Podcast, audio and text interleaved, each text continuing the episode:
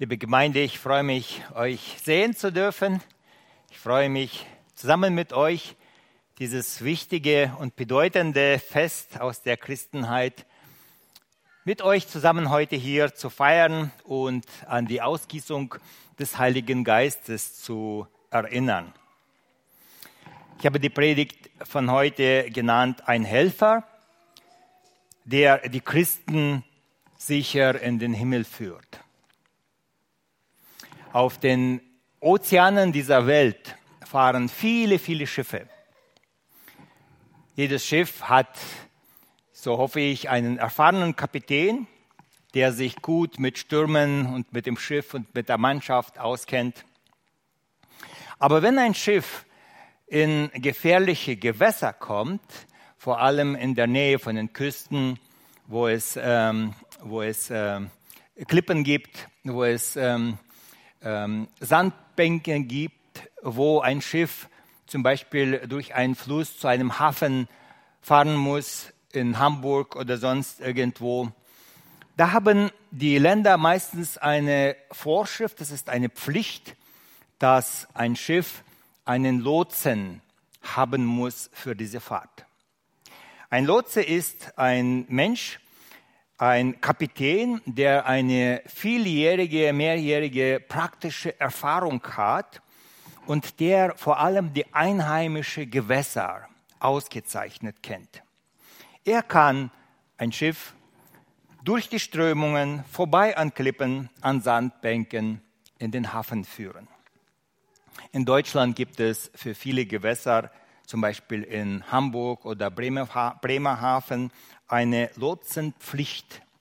Ein Schiff darf gar nicht ähm, in, den, äh, ja, in diesen Gewässern fahren, wenn das Schiff nicht einen Lotsen mit dabei hat. Der Lotse wird in der Regel mit einem kleinen Boot auf das Schiff gebracht und dann muss der Kapitän äh, des Schiffes die Führung dem Lotsen übergeben. Da ist ein Kapitän, aber er hat jetzt nichts zu sagen. Er ist er gibt die Vollmacht einem anderen ab und dieser andere führt das Schiff sicher in den Hafen. Etwas Ähnliches oder Vergleichbares ist auch zu Pfingsten geschehen. Jesus hatte drei Jahre lang seine Apostel auf den Dienst vorbereitet. Aber kurz vor seiner Kreuzigung begann er sie darauf vorzubereiten, dass er sie bald verlassen wird. Seine Jünger wussten, dass sie ohne Jesus Christus in diesem Leben alleine nie auskommen und sie werden den Himmel nie alleine sicher ohne die Führung von Jesus Christus erreichen. Doch Jesus Christus tröstete sie und er sagte, ich werde euch nicht als Weisen zurücklassen. Ich werde euch den Geist vom Himmel, den Geist Gottes schenken der wird euch um alle Hindernisse dieses Lebens führen und er wird euch in den Himmel begleiten. Seine Anwesenheit, die Anwesenheit des Heiligen Geistes, wird in den Menschen so wertvoll, so vollkommen sein, als ob Jesus selbst mit ihnen diese Reise geht. Ich lese den Text aus dem äh, Johannesevangelium aus dem 14. Kapitel vom Vers 15. Da steht geschrieben, liebet ihr mich, so werdet ihr meine Gebote halten. Und ich will den Vater bitten, und er wird euch einen anderen Tröster, man kann auch übersetzen Fürsprecher oder auch Beistand, einen Führer, geben, dass er bei euch sei in Ewigkeit. Den Geist der Wahrheit den die Welt nicht empfangen kann, denn sie sieht ihn nicht und kennt ihn nicht. Ihr kennt ihn, denn er bleibt bei euch und wird in euch sein. Ich will euch nicht als Weisen zurücklassen, ich komme zu euch. Aber der Tröster, und jetzt lese ich den Vers 26, aber der Tröster, der Heilige Geist, den mein Vater senden wird in meinem Namen, der wird euch alles lehren und euch an alles erinnern, was ich euch gesagt habe. Gott hatte dem Volk Israel schon im Alten Testament versprochen, dass er ihnen eines Tages den Geist vom Himmel schenken wird. Dieser Geist Gottes wird die Herzen der Menschen komplett erneuern. Er wird ihnen neue Gedanken geben und eine neue Einstellung zu Gott. Ich lese diese Verheißung aus dem Alten Testament, aus dem Propheten Hesekiel, Kapitel 36, vom Vers 26, und da steht geschrieben, äh, ich lese diesen Text vor, damit ihr begreift, wie groß diese Verheißung gewesen ist.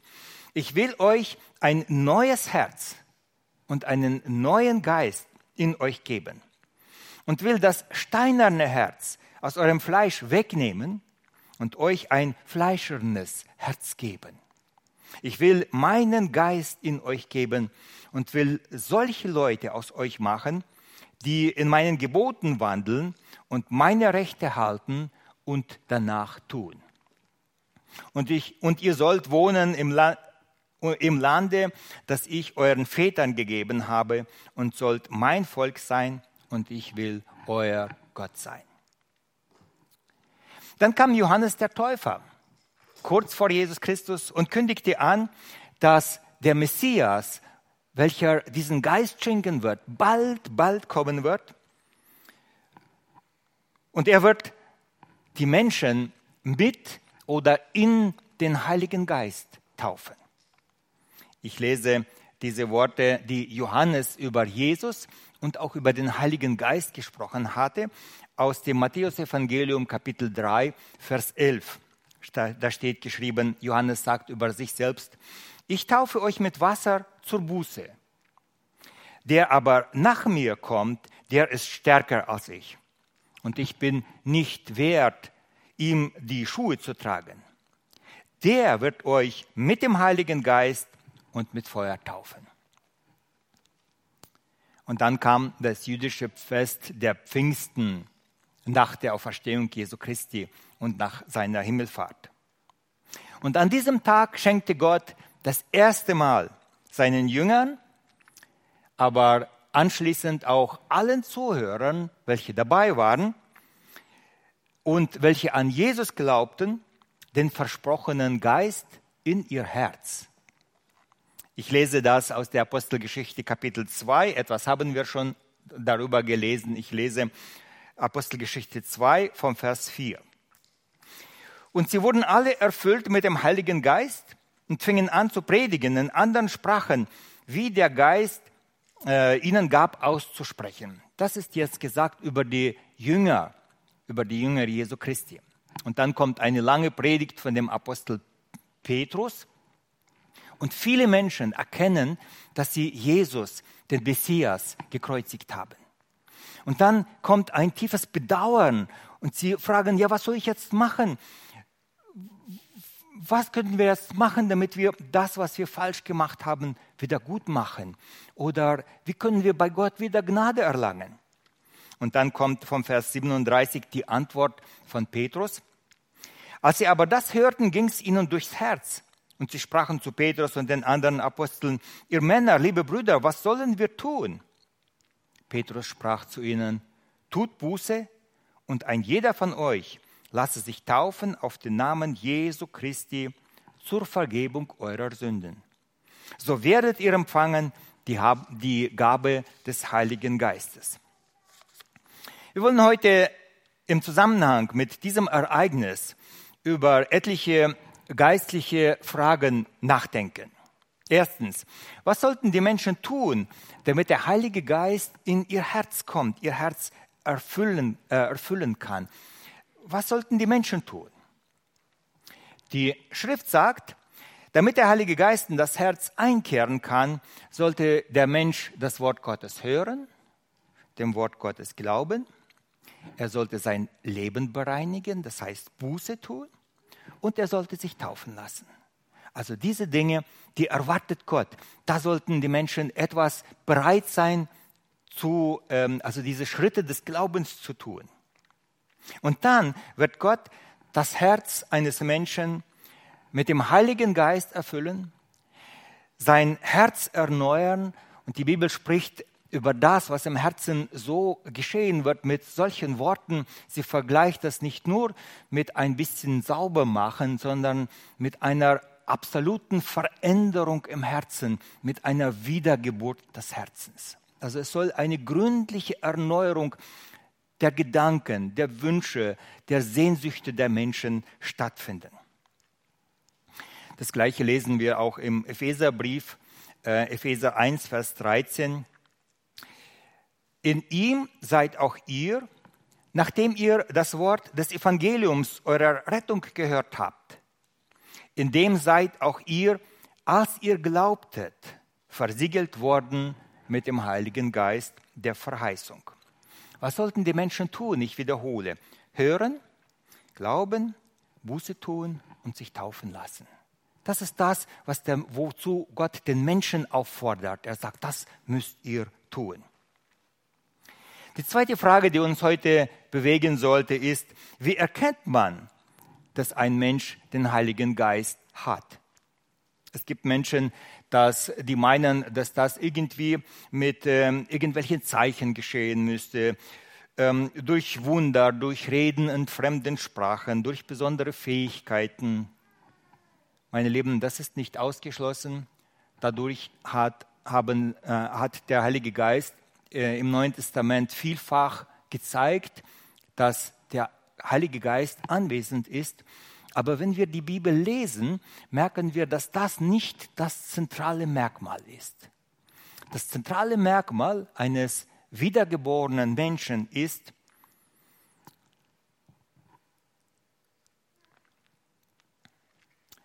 wenn Frucht in seinem Leben entsteht. Meine lieben Wunder kann der Satan nachmachen. Wenn wir jetzt nur in die Geschichte des Mose, Auszug aus Ägypten sehen, wir sehen, wie die Zauberer dem Mose gegenüberstehen und eine lange Zeit genau das Gleiche tun können, was Mose getan hat, auch an Wundern. Satan kann Wunder tun. Satan kann Zeichen setzen. Natürlich nicht zu vergleichen mit Gott, aber immerhin. Aber die Frucht des Heiligen Geistes, die kann der Satan nicht machen. Und deshalb sagt die Bibel uns vielfach an vielen Stellen, einen wiedergeborenen Menschen, in dem der Heilige Geist wirkt, den sieht man an der Frucht. Wir lesen einmal in Galater 5, Vers 22 die Frucht des Heiligen Geistes. Hier sind neun Früchte genannt, aber eigentlich wirkt der Heilige Geist viel mehr Früchte als nur diese neun. Aber diese neun sind sehr gut und wichtig. Galater 5, Vers 22. Die Frucht des Geistes aber ist Liebe, Freude, Freundlichkeit, Langmut, ähm, Güte, Treue, Sanftmut, Keuschheit. Also das sind die Früchte, die der Heilige Geist in uns wirkt. Und im Matthäus-Evangelium, im Kapitel 7, Vers 16, da sagt Jesus Christus, an ihren Früchten werdet ihr sie erkennen. Liest man von Dornen Trauben oder von Disteln Feigen? Die Frucht zeigt immer, was im Herzen des Menschen ist, wer das wirkt und woher das kommt. Das Gleiche sagt uns auch Jakobus. Er sagt, kommt aus einer Quelle süßes und, und äh, salziges Wasser? Nein. Sagt er, kann man von Disteln Trauben sammeln? Nein, die Frucht, die zeigt, welcher, welche Pflanze das ist. Ob die Pflanze gut oder schlecht ist, beurteilt man an der Frucht. Der Heilige Geist, wenn er in unser Herz kommt, dann wirkt er Frucht. Er verändert unser Wirken, er verändert unsere Liebe. Plötzlich merken wir, wir haben Liebe zu Gott. Er verändert unsere Gesinnung und er verändert unser ganzes Leben. Im Römerbrief im 12. Kapitel, Vers 2, da steht geschrieben, stellt euch nicht dieser Welt gleich, sondern verändert euch durch die Erneuerung eurer Gesinnung. Unsere Gedanken werden anders, wenn der Heilige Geist in unser Leben kommt, unsere Gesinnung. Und unser Herz, das Herz der Christen, wird mehr und mehr zu einem Tempel des heiligen Gottes, wo der heilige Gott, der dreieinige Gott in unseren Herzen lebt. Und an unseren Früchten wird man sehen, an unserer neuen Gesinnung, wo die Sprache sich ändert, wo das Denken sich ändert, wo die Taten sich ändern, daran ne-, merkt man, oh, in diese Menschen, da wirkt wirklich Gott. Lass uns mal genauer anschauen, wie wirkt der Heilige Geist im Leben eines Christen. Ich nenne etliche Merkmale, aber das sind nur alles Streiflichter. Ich will euch ermutigen, beschäftigt euch mit diesem Thema zu Hause ausführlich. Es gibt so vieles darüber zu, zu lernen, aber auch äh, Raum zu geben, wie der Heilige Geist in unserem Leben wirkt. Und ich werde nur etliche Merkmale nennen. Zunächst lesen wir im 1. Korintherbrief Kapitel 12, Vers 13 über die Taufe mit dem Heiligen Geist. Und da steht geschrieben, 1. Korinther 12, Vers 13, denn wir sind durch einen Geist alle zu einem Leib getauft. Wir seien Juden oder Griechen, Sklaven oder Freie, und wir sind alle mit einem Geist getränkt. Wenn der Heilige Geist in uns kommt, wenn er unser Herz füllt, wenn wir in den Geist getaucht, eingetaucht sind und der Heilige Geist uns gewaschen hat, was passiert dann? Dann versetzt uns der Heilige Geist aus, der, aus dem Raum der Welt in den Raum der Gemeinde. Er, er fügt uns der Gemeinde Jesu Christi hinzu. Und ab jetzt sind wir in der Familie Gottes. Er fügt uns der weltweiten Gemeinde der Christen hinzu, aber auch immer der örtlichen Gemeinde. Meine Lieben, ein Christ ohne örtliche Gemeinde gibt es nicht. Er kann sich das nicht vorstellen. Ein Christ möchte die Christen vor Ort lieben, sich mit ihnen treffen, mit ihnen Gemeinschaft haben, weil der Heilige Geist sie zur Gemeinde zieht. Warum lieben Christen die Gemeinde? Ich meine auch ganz konkret die örtliche Gemeinde, Menschen hier aus diesem Ort, hier, die sich jetzt hier im Gottesdienst treffen, weil die alle so gut sind? Weil Johann Vogt keine, keine Macken hat, weil er so ein perfekter Mensch ist oder vielleicht der Viktor? Nein, überhaupt nicht. Die Gemeinde ist voller Menschen, die menschlich sind, die Probleme haben, die ihre Macken haben. Warum liebt ein Christ die Gemeinde? Weil Jesus Christus sie liebt. Weil Christus die Gemeinde liebt, hat auch ein Christ eine große Geme Liebe zu der, zu der Gemeinde die Brüder, meine Brüder, meine Schwestern, die sind mir so wertvoll. Ob die jetzt Griechen oder, oder Römer sind, spielt gar keine Rolle, ob sie aus, dem, aus Russland, aus dem Iran, aus Italien, aus sonst irgend. Die sind meine Geschwister. Ob das jetzt Männer oder Frauen sind, spielt gar keine Rolle. Ob sie reich oder arm sind, gar keine Rolle. Wir sind Geschwister im Herrn und ich liebe diese Gemeinde, weil diese Menschen Jesus Christus auch lieben. Und da haben wir eine ganz große gemeinsame Basis. Als zweites, Geist, der Geist Gottes hilft einem Christen, seinen Herrn Jesus Christus immer mehr zu lieben und ihn zu verherrlichen. Ich lese aus dem Johannesevangelium Kapitel, Kapitel 16, Vers 14. Da Jesus Christus sagt über den Heiligen Geist, er wird mich verherrlichen, denn von dem meinen wird er es nehmen und euch verkündigen. Der Heilige Geist verherrlicht Jesus Christus. Der Heilige Geist verherrlicht nicht sich selber. Als Jesus Christus hier in der Gestalt eines Menschen, in der Knechtsgestalt uns gedient hat, war seine Aufgabe, sein Wunsch, Gott zu verherrlichen, nicht sich selber in die Mitte zu stellen. Als der Heilige Geist anfing zu dienen, war die Aufgabe und der Wunsch des Heiligen Geistes, Jesus Christus und den Vater zu verherrlichen. Theologisch ist es nicht falsch, auch den Heiligen Geist zu verherrlichen, weil er auch ein Teil Gottes ist. Aber wir finden in der Bibel keine Beispiele, wo der Heilige Geist in der Gemeinde sich selbst verherrlicht hat sondern ein Mensch, der vom Heiligen Geist erfüllt hat, hat ein Thema. Jesus Christus, Jesus Christus, Jesus Christus. Er soll groß werden. Äh, ich lese noch einmal, Jesus sagt, er wird mich verherrlichen, denn er wird es von dem meinen nehmen und euch geben. Woran erkennt man einen Menschen, der voll Heiligen Geistes ist? Dass er nur ein Thema hat, Jesus Christus, mein Herr, mein Retter, meine Zuversicht, meine, meine Hoffnung, mein, meine Burg, mein Fels, auf den ich traue, das ist das, aus was ich lebe, aus dieser Quelle schöpfe ich, da ist meine Kraft, Jesus Christus. Als weiteres, der Heilige Geist ähm, rüstet mit Kraft und mit Vollmacht aus. Wenn Menschen das hören, dann sind sie diese Worte gefallen.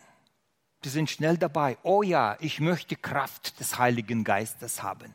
Und dabei meinen sie an erster Stelle an irgendwelche besondere Ereignisse, an Wunder, an Zeichen. Es müsste Feuer vom Himmel fallen oder sonstiges. Und am besten müsste ich darüber verfügen. So wirkt der Heilige Geist nicht in uns. Manchmal wirkt der Heilige Geist auch Wunder. Wie oft haben wir und unsere Väter schon Wunder wortwörtlich erlebt, wo man sagt, das war kein Zufall, das hat Gott gewirkt. Ja? Aber eigentlich möchte der Heilige Geist in unserem Leben Wunder wirken.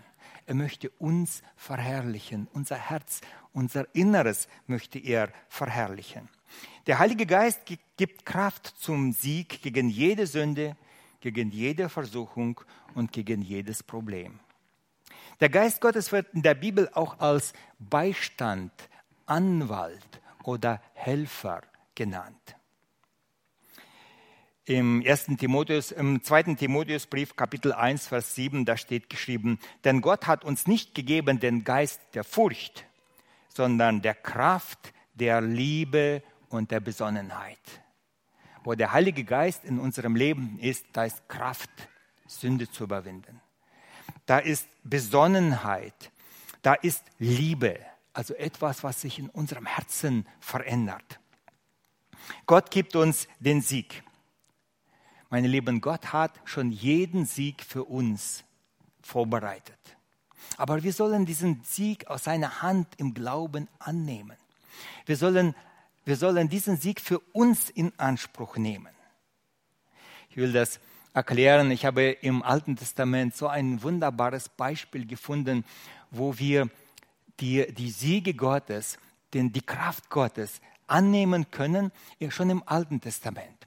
Da denke ich an Josua, der das Volk Israel über, durch den Jordan an das andere Ufer führen sollte. Und Gott hat gesagt, Bevor das Volk in das Wasser geht, sollten vor, vorne die Leviten die ähm, Stiftshütte tragen, verpackt in Kisten und auch die Bundeslade und die, ähm, äh, die Priester sollten vorne gehen. Und sie sollten zum Jordan kommen und sie sollten anfangen, in das Wasser einzutreten.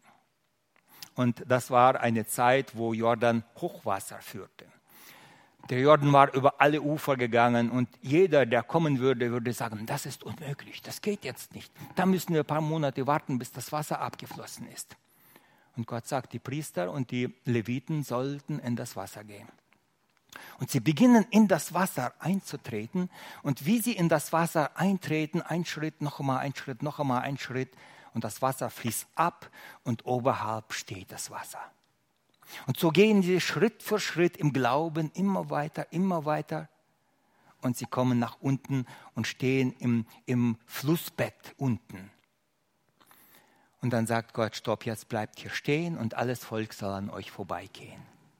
Und sie ziehen vorbei und Gott sagt so, jetzt wo alle vorbei sind, dürft ihr auch rausgehen. Und sobald sie beginnen rauszugehen aus dem Jordan an das andere Ufer, da ist noch manches andere geschehen. Sie mussten Steine mitnehmen, ganz große Steine, als Erinnerung, dass sie wirklich da gestanden sind. Und ihre Kinder und Kindeskinder sollten diese Steine immer wieder sehen, wie sie von unten aus dem Jordan rausgenommen wurden. Und sobald sie beginnen, aus dem Jordan rauszugehen, beginnt das Wasser wieder zu fließen. Mein Lieben, etwas Ähnliches finden wir auch im äh, Neuen Testament. Äh, wir lesen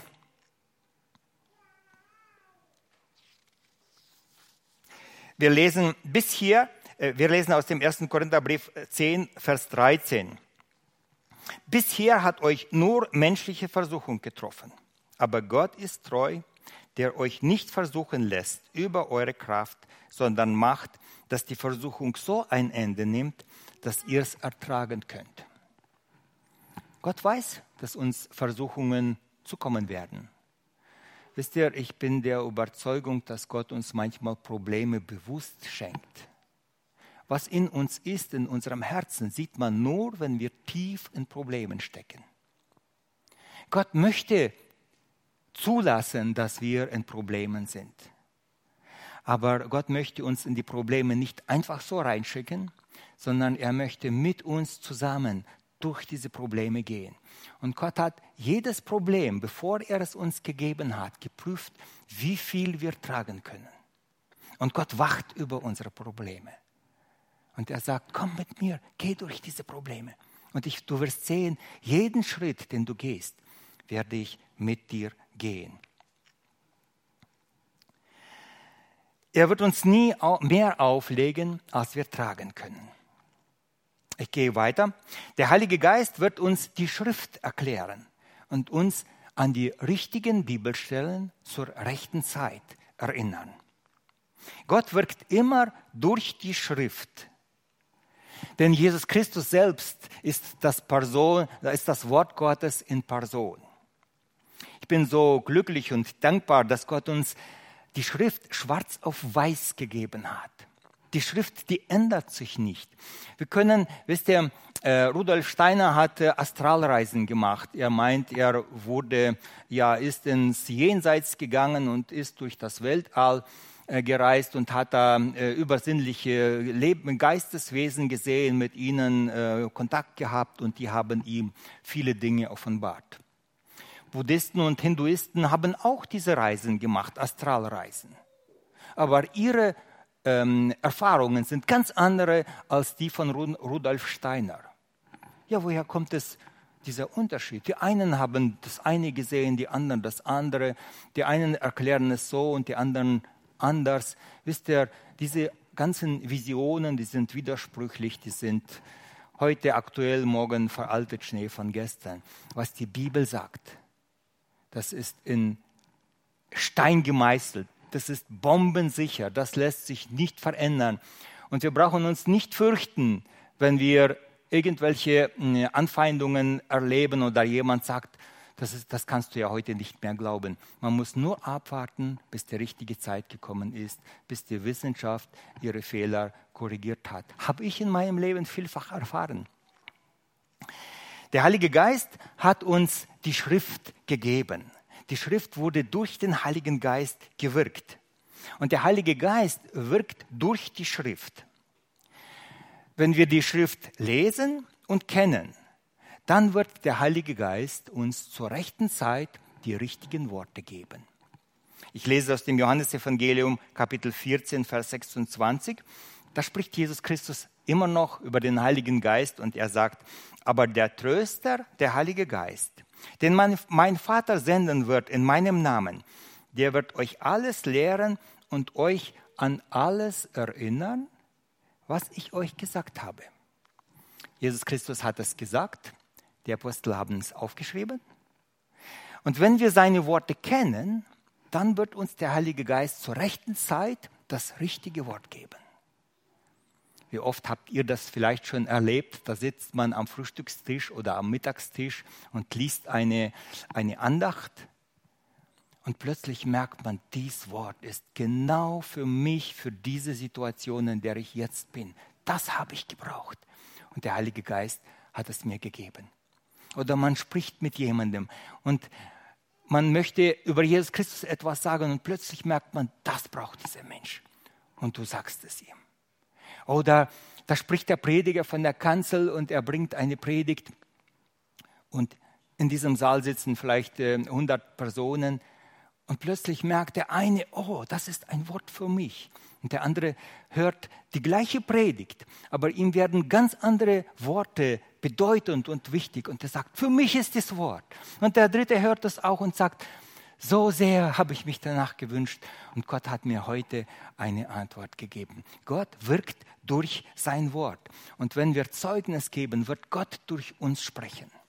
Und Gott will manchmal, dass wir als Zeugen auftreten. Er hat sogar gesagt, er hat gesagt, wir werden äh, Probleme haben, wir werden äh, vor, äh, vor Statthalter geführt werden, wir werden Probleme haben, aber zur rechten Zeit wird uns Gott immer die nötigen Worte geben. Als weiteres, der Heilige Geist gibt Gaben für den Dienst in der Gemeinde.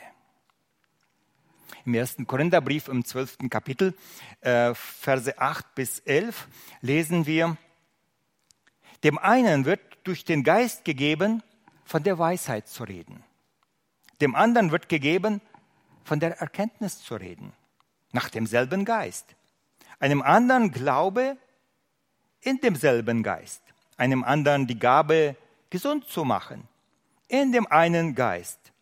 Einem anderen die Kraft, Wunder zu tun, einem anderen prophetische Rede, einem anderen die Gabe, die Geister zu unterscheiden, einem anderen mancherlei Zungenreden, einem anderen die Gabe, sie auszulegen. Dies alles aber wirkt derselbe eine Geist und teilt einem jeden das Seine zu, wie er will. Welche Gaben hat Gott uns geschenkt? Gott gibt Gaben, Personen, für wen? Für die Gemeinde. Die Gaben gehören nicht uns, sondern Gott füllt uns mit Fähigkeiten aus, welche die Gemeinde braucht, um der Gemeinde zu dienen. Und in diesem zwölften Kapitel erklärt Paulus und sagt, die Gemeinde ist wie ein Körper eines Menschen. Und der Mensch hat viele Glieder und die Glieder seines Körpers sind so verschieden. Da gibt es Ohren, da gibt es die Augen, da gibt es die Hände, die Füße. Die sind so verschieden. Brauchen wir denn so verschiedene? Diese Vielfalt? Doch, gerade diese Vielfalt ist das, was die Gemeinde Jesu Christi braucht. Und ein jeder dient mit seinen Gaben und alle zusammen können wir das Werk erfüllen, welches Gott uns anvertraut hat. Meine Lieben, Habt ihr euch schon einmal gefragt, welche Gaben ihr habt von Gott bekommen für die Gemeinde? Womit dient ihr der Gemeinde? Mit Musik, mit Gebeten, mit Hand, mit Geld oder mit anderen Gaben wie zum Beispiel mit Predigt, mit Ermahnung, mit Trost, mit äh, Seelsorge, mit äh, Zurechtweisung, was auch immer. Dient ihr der, ihr der Gemeinde? Das ist das Wirken des Heiligen Geistes. Und die zweite wichtige Frage, die nicht, ich habe vielleicht bekommen, aber die nicht, sind das meine Gaben oder sind das die Gaben der Gemeinde, die Gott mir gegeben hat, damit ich sie in die Gemeinde bringe? Das sind wichtige Fragen. Der Heilige Geist wirkt in den Christen die Auferstehung der Toten. Es ist ein, ein weiteres Wirken des Heiligen Geistes. Ich lese aus dem Römerbrief, aus dem achten Kapitel vom Vers 11. Wenn nun der Geist dessen, der Jesus von den Toten auferweckt hat, in euch wohnt, so wird der Christus, der Christus von den Toten auferweckt hat, auch eure sterblichen Leiber lebendig machen durch seinen Geist, der in euch wohnt. Der Heilige Geist hat Jesus Christus von den Toten auferweckt. Wisst ihr, warum Menschen zu Pfingsten, wir lesen an diesem ersten Tag, sind 3000 Menschen gläubig geworden. Viele sind aus der ganzen Welt nach Jerusalem gekommen zu diesem großen Fest, zu diesem äh, Pfingstfest.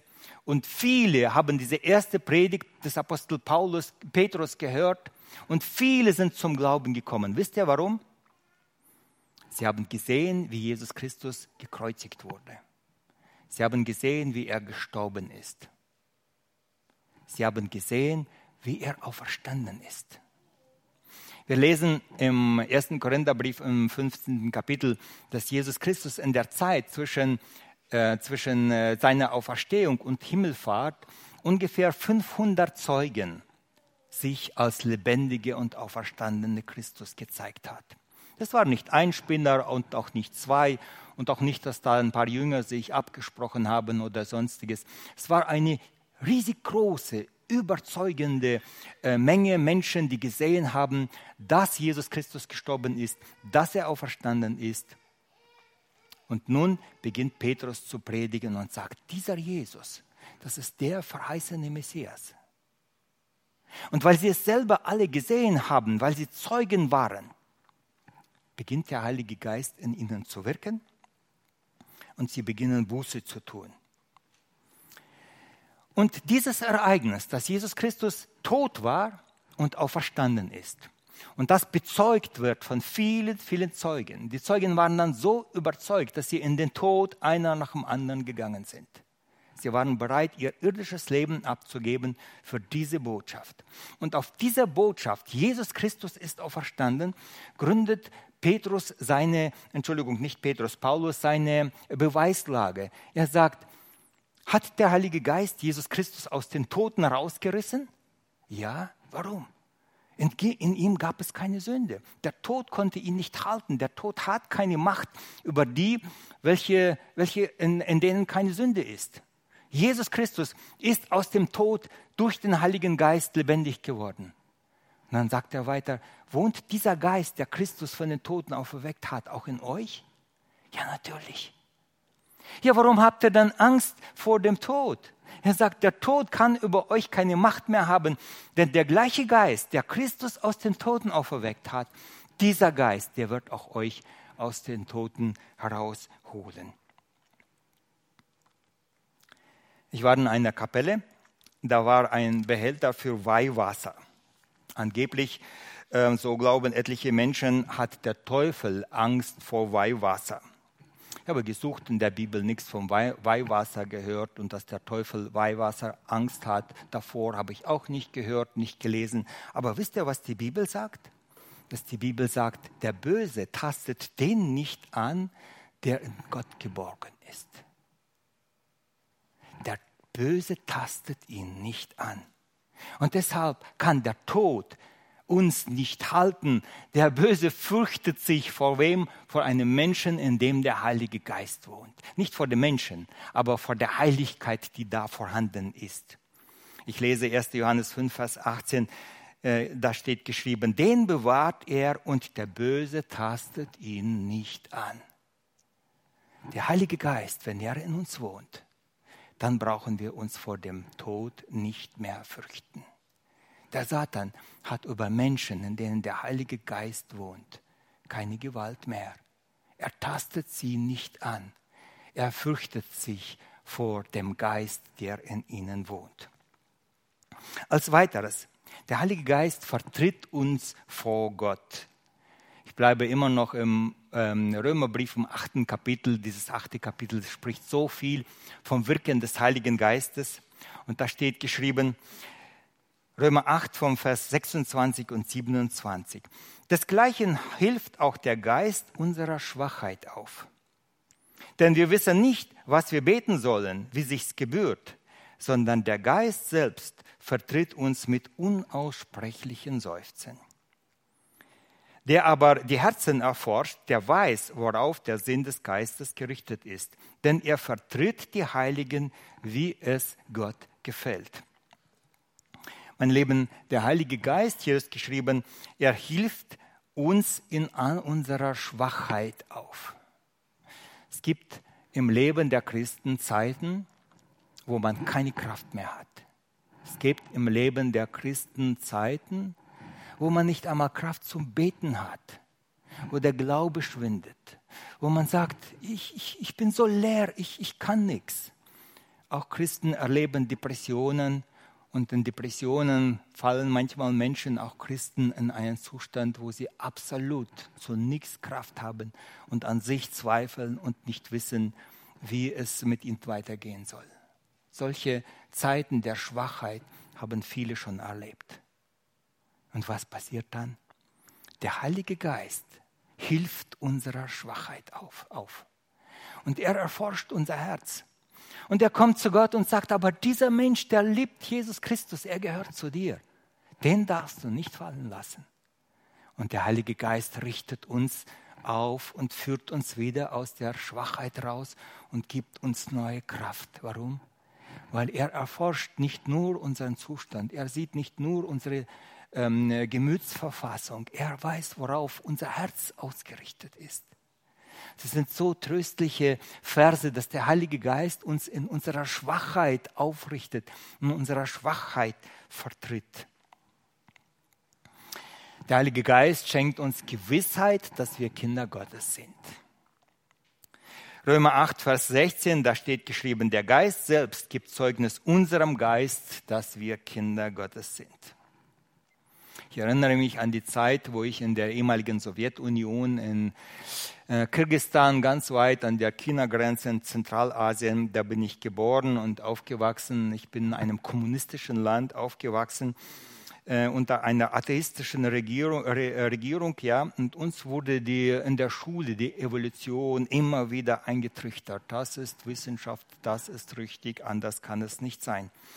Uns wurde immer wieder gesagt, die Wissenschaft hat es bewiesen, dass es keinen Gott gibt.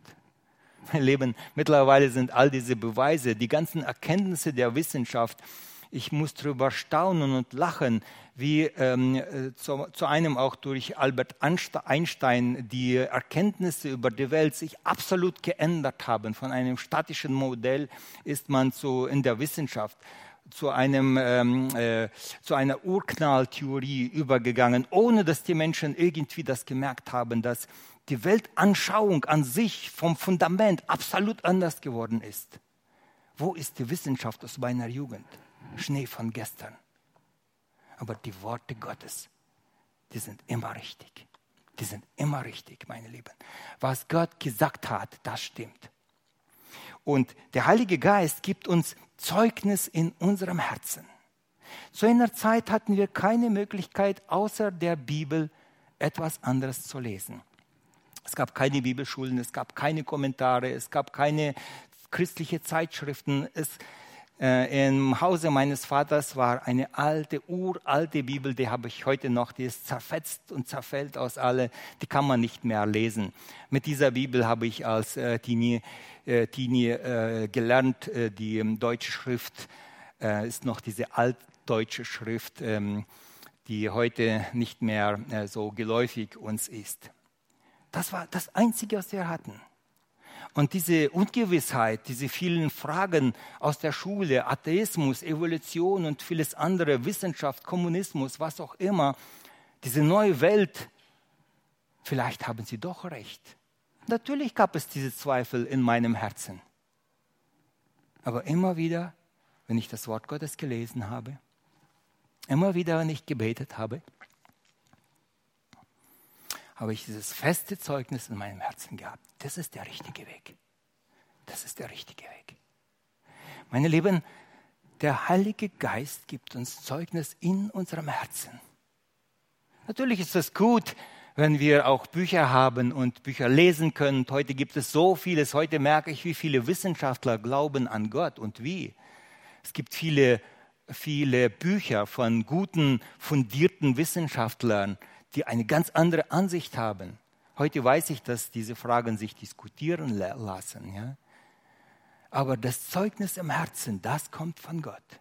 Der Heilige Geist gibt Zeugnis unserem Geist, dass wir Gottes Kinder sein, sind. Der Heilige Geist bekräftigt unser Zeugnis in der Welt. In Matthäus 13, Vers 9 bis 11, da sagt Jesus Christus seinen Jüngern, was sie erwartet und auch wozu es mit ihnen geschehen wird. Er sagt, sie werden euch den Gerichten überantworten und in den Synagogen werdet ihr gegeißelt werden. Und vor Statthalter und Könige werdet ihr geführt werden, um meinetwillen, ihnen zum Zeugnis. Und das Evangelium muss zuvor gepredigt werden unter allen Völkern. Wenn sie euch nun hinführen und überantworten werden, so sorgt nicht vorher, was ihr reden sollt, sondern was euch in jener Stunde gegeben wird, das redet. Denn ihr seid nicht die da reden, sondern der Heilige Geist. Hier bereitet Jesus Christus seine Jünger darauf vor und sagt, es wird eine Zeit kommen, wo ihr verfolgt werden werdet. Es wird eine Zeit kommen, wo ihr euch verantworten werdet müssen, auch vor Königen, vor Gerichten, vor wichtigen Leuten, warum ihr glaubt und was ihr glaubt. Und dann habt ihr die Möglichkeit, ein Zeugnis über eure Hoffnung auszusprechen. Ihr habt die Möglichkeit, Jesus Christus zu bezeugen. Und das ist nicht ein Nachteil, das ist ein Vorrecht, eine Freude. Und er sagt, und dann verlasst euch nicht auf eure Intelligenz. Verlasst euch nicht auf eure Klugheit. Meine Lieben, nichts gegen Intelligenz, nichts gegen Bildung und sonstiges. Ich bin so dankbar, dass Gott zu einer diese Möglichkeit für Bildung heute gibt und zweitens auch für die vielen jungen Leute, die äh, gerade äh, in der Bildung, in dem, was sie lernen, ähm, klug, gewandt, geschickt geworden sind. Aber darauf können wir uns nicht verlassen. Der Heilige Geist, er wirkt, er gibt Zeugnis. Und wenn der Heilige Geist beginnt zu sprechen, plötzlich gehen den Menschen die Augen auf. Wir haben vorher, Johann hat diesen Text gelesen, wenn er, der Geist der Wahrheit, kommen wird, wird er der Welt, der Welt die Augen auftun über die Sünde, über die Gerechtigkeit und über das Gericht. Wie erkennt ein Mensch, dass er Sünder ist? Gott macht ihm die Augen auf. Plötzlich merkt er, oh, ich dachte immer, ich bin ein guter Mensch. Plötzlich merkt er, wenn ich in das Licht Gottes gestellt werde, Mann, oh Mann, nein, so kann ich vor Gott nicht stehen. Wer gibt den Menschen die Überzeugung, dass dies das Wort Gottes ist? Der Heilige Geist. Wer hilft den Menschen in all ihren Problemen? Der Heilige Geist. Meine Lieben, der Heilige Geist wirkt, dass ein Wort plötzlich im Herzen eines Menschen beginnt zu wirken, angenommen wird. Das ist das Wirken des Heiligen Geistes. Und hätten wir den Heiligen Geist nicht, so würde jedes Zeugnis von uns eine leere Floske sein. Der Heilige Geist gibt Kraft unserem Zeugnis. Es sind nur etliche Dinge, die der Heilige Geist in unserem Leben wirkt, aber es ist nur eine kleine Liste. So ein Reichtum. Wenn wir das alles bedenken, dann müssten wir sagen, wir als Christen sollten die glücklichsten Menschen der ganzen Welt sein, nicht wahr? Nichts auch nicht der Tod kann uns schaden oder uns vernichten. Wir gehen alle dem Tod entgegen. Es wird keinen geben, der am Leben bleibt. Wir werden alle sterben. Aber nicht der Tod hat das letzte Wort in unserem Leben. Der Tod ist nicht der Punkt. Nach dem Tod geht es weiter. Meine Lieben, wir haben die Hoffnung der Auferstehung der Toten und deshalb hat sogar der Tod seine Kraft für uns verloren. Wir haben auch die Hoffnung der Auferstehung der Toten. Und deshalb sollten alle, die den Geist Gottes im Herzen haben, voller Dankbarkeit sein, voller Dankbarkeit für das, was der Heilige Geist uns gegeben hatte. Warum sind denn so viele Christen dennoch so kraftlos, ängstlich und schwach? Warum ist in manchen Christen so wenig Frucht? Die Bibel zeigt uns diesen Mangel. Ich erinnere mich an eine Geschichte, die wir schon im Alten Testament finden, die Geschichte des Richters Gideon. Da finden wir den Gideon, das ist Richter 6 äh, ab Vers 13, da finden wir den Gideon, wie er sich in einer Kälte versteckt. Und dort in dieser Kälte hat er ein bisschen Weizen mitgebracht, um diesen Weizen dort zu dreschen. Welch ein trauriges Bild.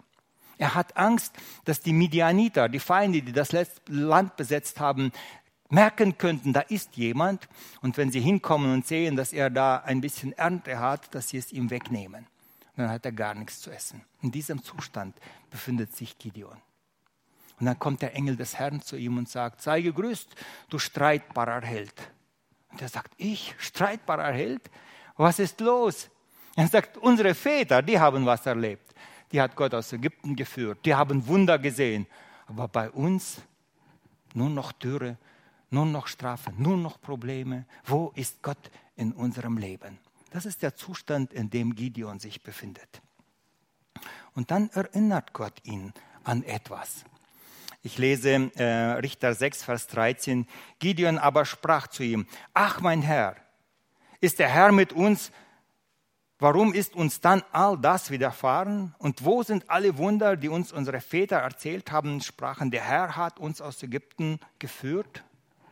Und dann spricht der Engel des Herrn zu Gideon und sagt, Gideon, geh mal nach Hause und reiße mal den Altar ab im Hause deines Vaters, der dem Baal aufgebaut wurde, und stoß das Bild der Aschera nieder und bau dem Herrn einen Altar und dann wirst du sehen, ob Gott in deinem Leben mächtig wirken wird oder nicht. Das gleiche finden wir auch im Neuen Testament. Jakobus schreibt auf die gleiche Weise über das gleiche Problem. Und zwar, Jakobus schreibt an die Christen, Jakobus 4 vom Vers 1. Er sagt, woher kommt Kampf unter euch? Woher der Streit? Dürfte das unter Christen sein? Kommt es nicht daher, dass in euren Gliedern die Gelüste gegeneinander streiten? Ihr lebt nach euren Gelüsten. Ihr seid begierig und erlangt's nicht. Ihr mordet und neidet und gewinnt's nicht. Ihr streitet und kämpft und habt nichts, weil ihr nicht bittet. Er sagt, die einen bitten gar nicht und die anderen begehren und erlangen es nicht. Und dann sagt er weiter, ihr bittet und empfangt nichts, weil ihr in übler Absicht bittet nämlich damit ihr es für eure Gelüste vergeuden könnt. Wer ist in der Mitte eurer Gebete? Ich, ich, mich, meins, um mich und, und so weiter. Und er sagt, stell doch den Herrn in die Mitte deiner Bitten. Er soll das sein, wonach sich dein Herz ausstreckt. Jakobus schreibt weiter, ihr Abtrünnigen, wisst ihr nicht, dass Freundschaft mit der Welt Feindschaft mit Gott ist? Wer der Weltfreund sein will, der ist Gottes Feind. Man kann nicht der Welt dienen und Gott auch. Oder meint ihr, die Schrift sagt umsonst, mit Eifer wacht Gott über den Geist, den er in euch hat wohnen lassen? Das ist schon das erste Gebot von den zehn Geboten für das Volk Israel war. Ich bin der Herr, dein Gott. Du sollst keine andere Götter neben mir haben. Gott ist ein eifriger Gott. Er duldet keine Konkurrenz an seiner Seite. Er will, dass wir mit ganzem Herzen ihm dienen. Das ist sein Befehl. Ich lese weiter. Und gebt und gibt umso reicher. Ähm, ich lese weiter vom Vers 6. Oder meint ihr, die Schrift sagt umsonst mit Eifer wacht Gott über den Geist, den er uns, uns wohnen has, äh, hat wohnen lassen und gibt umso reicher Gnade? Darum heißt es, Gott widersteht dem Hochmütigen, aber dem Demütigen gibt er Gnade. So seid nun Gott untertan. Widersteht dem Teufel, so flieht er von euch. Nahet euch zu Gott, so naht er sich zu euch. Reinigt die Hände, ihr Sünder, heiligt eure Herzen, ihr Wankelmütigen. Jakobus sagt, mein Lieben, wenn wir beten und eifern und wollen, aber bekommen keine Antwort, für wen beten wir? Für uns? Immer ich, ich? Oder stellen wir Gott in die Mitte? Und er sagt, wenn ihr beginnt, Buße zu tun, eure Herzen zu reinigen, euch zu Gott äh, wenden, ihm Raum geben, dann wird Gott beginnen, in eurem Herzen immer mehr und mehr zu wirken. Wir finden diese Anweisung mehrfach im Neuen Testament den Geist Gottes nicht. Äh, den Geist Gottes dämpft nicht. Saufet euch nicht voll Wein, worauf, woraus ein unordentliches Leben entsteht, sondern lasst euch vom Geist erfüllen und vieles andere. Wenn wir Hindernisse in unserem Leben haben, die Gott behindern, dass er wirken kann, dann brauchen wir uns nicht wundern, wenn wir kraftlos sind, mutlos sind, wenn wir das Wirken Gottes in unserem Leben nicht erleben. Darum wollen wir uns heute vor Gott demütigen, Buße tun und neu seinem Wirken Raum lassen. Die Bibel ermutigt uns immer wieder aktiv gegen, der, gegen die Sünde zu kämpfen. Das heißt, der Sünde zu widerstehen. Wir haben eben gelesen, widersteht dem Satan, so flieht er von euch. Wir sollen aktiv die, Glieder unseres Körpers, so äh, schreibt Paulus das im Römerbrief, die Glieder unseres Körpers nicht im Dienst der Sünde, sondern Gott zur Verfügung stellen. Er sagt, alle Glieder unseres Körpers, Augen, Ohren, unsere Gedanken, unsere Füße, unsere Hände, die sollen für Gott dienen. Und dann werden wir merken, wie Gott in unserem Leben sich entfaltet. Ich möchte diese, ähm, diese Predigt mit einem Aufruf äh, abschließen. Überlass die Brücke deines Schiffes ganz dem Lotsen, der dich in den Himmel führt. Ich will euch zum Gebet aufrufen. Unser Gebet kann heute zweierlei aussehen. Entweder wird unser, unser Herz heute voller Dankbarkeit sein über diesen großen Reichtum, den Gott uns gegeben hat. Ich lade euch ein, lasst uns doch mit Danken ihm aussprechen, was er uns geschenkt hat. Aber vielleicht ist es auch an der Zeit, heute gerade zu Pfingsten, es zu begreifen und zu wissen, wenn es Hindernisse in unserem Leben gibt, die das Wirken des Heiligen Geistes in, unserem Leben einschränken, einengen, dämpfen, begrenzen, dann sollten wir diese Hindernisse wegräumen. Solange wir diese Hindernisse nicht weggeräumt haben, solange wir nicht gründlich Buße getan haben, auch nach der Bekehrung als Christen, solange wir uns vor Gott nicht gedemütigt haben, kann Gott auch wenn wir seine Kinder sind, sich nicht in einem vollen Maße in unserem Leben entfalten. Und deshalb, vielleicht wird einer heute im Gebet vor Gott Buße tun, still oder laut sei dahingestellt und sagen, lieber Vater, ich habe erkannt, da ist eine, eine Sache oder mehrere, wo ich Unfrieden habe, wo ich über andere nicht gut geredet habe wo ich äh, meine Zeit falsch eingesetzt habe, wo ich Dinge getan habe, die Gott nicht gefallen habe ich bitte um Vergebung, es tut mir so leid. Und die anderen werden heute auch im gleichen Gottesdienst mit Dankbarkeit Gott aussprechen und sagen, ich bin so dankbar, dass ich diesen Lotsen habe, der mich um alle Klippen herum, um alle Sandbänke herum, denken wir alleine an die Costa Concordia und an viele andere Schiffe, ja, er führt mich in den sicheren Hafen. Er ist ein Lotse, der sich auskennt. Ich lade euch ein zum Gebet. Amen.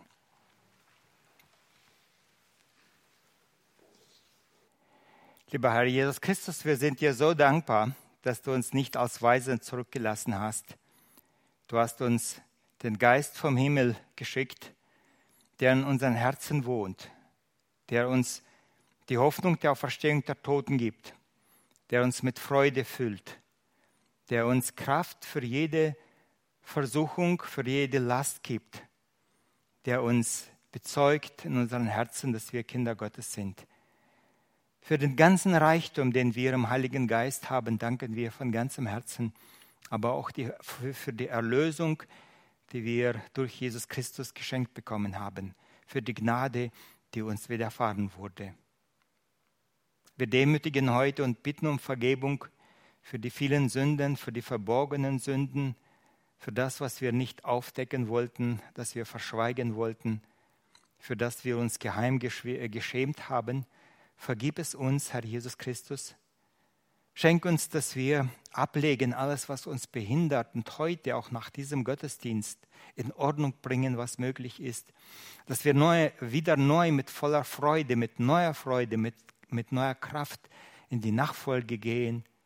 Und wir freuen uns auch auf den Tag, wo wir dich nicht nur in den Gebeten, sondern von Angesicht zu Angesicht sehen werden, wo wir die Fülle des Heiligen Geistes in Ewigkeit erleben werden, wo du uns dieses große Vorrecht gegeben hast, Kinder Gottes zu sein. Wir freuen uns auf die Hoffnung des ewigen Lebens. Amen.